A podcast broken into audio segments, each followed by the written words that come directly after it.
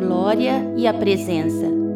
Assim que Moisés entrava, a coluna de nuvem descia e ficava à entrada da tenda, enquanto o Senhor falava com Moisés. Êxodo 33, 9. No passado, quando o sacerdote entrava para oferecer sacrifício, a nuvem do Senhor descia como sinal de aprovação pela obediência do povo. Era uma nuvem que cobria todo o ambiente além do véu. Era o lugar do encontro desde os tempos de Moisés.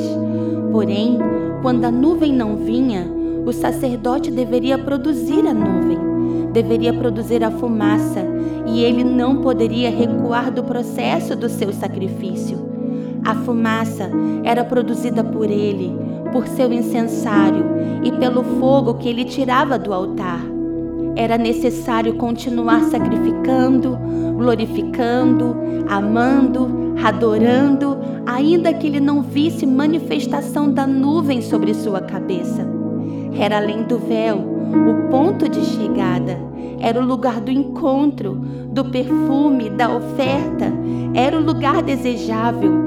Saber que atrás daquelas cortinas o Deus invisível desejava ser tocado, adorado e exaltado por ele só confirmava que cada dia de espera havia valido a pena.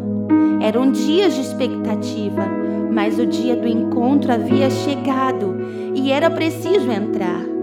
Além do véu, existia uma arca, existia o lugar da presença, mas quem entrava desejava a presença com a glória. O véu foi rasgado e o propósito deve ser o mesmo desejar a presença e a glória, a arca e a nuvem, a voz impetuosa e o toque. A nuvem toca, a presença fundamenta. Meus pés correrão pela presença e pela glória, e ainda que não seja possível ver a glória, ainda assim não será possível retroceder. Que meu coração ancore no lugar da presença, além do véu e tua glória seja a nuvem que me persiga e me transforme.